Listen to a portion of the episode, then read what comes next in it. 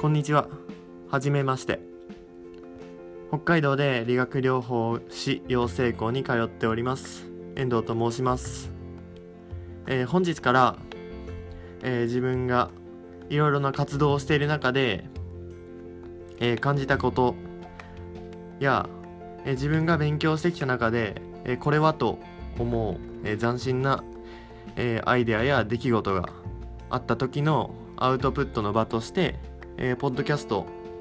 というツールを使って、えー発信をしていきたいと思います。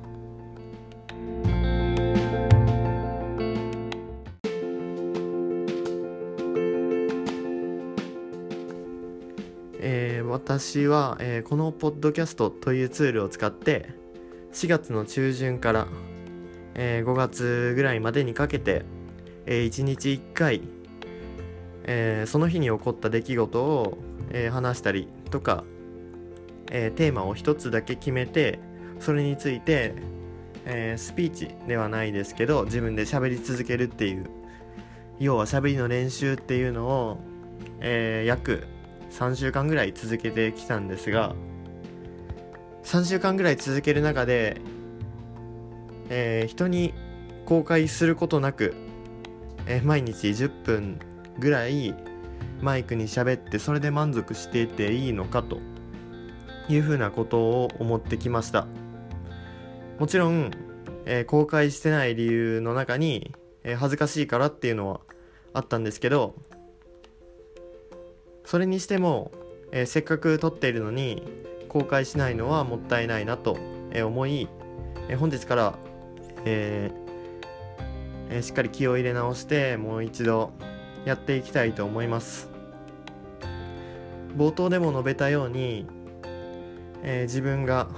えー学んだことであったり自分の活動の経験などを、えーお話しできたらいいとは思うんですが自分もまだ、えー学生3年目のペーペーなんで、えー自分が、えーどれだけすごいことをしてきたっていう人間でもなければ何か一つ優れた人間でもないのでもちろん、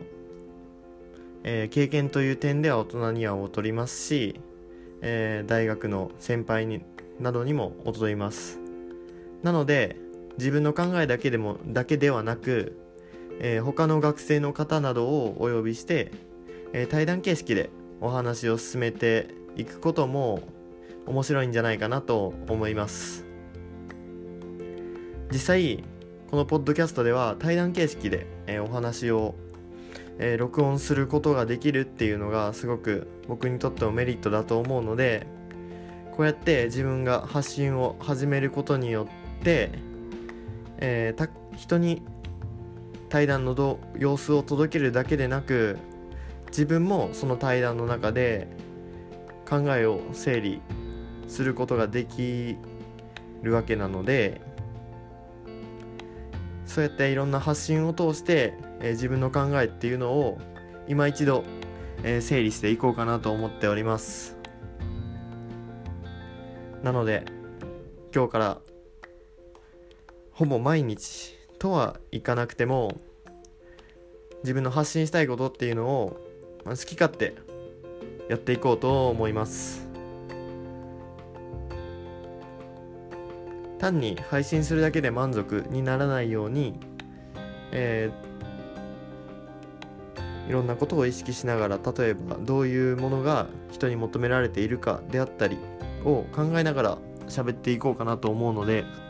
まあ拙い喋りにはなると思いますが、えー頑張っていきたいと思います。では今日はこの辺で終わります。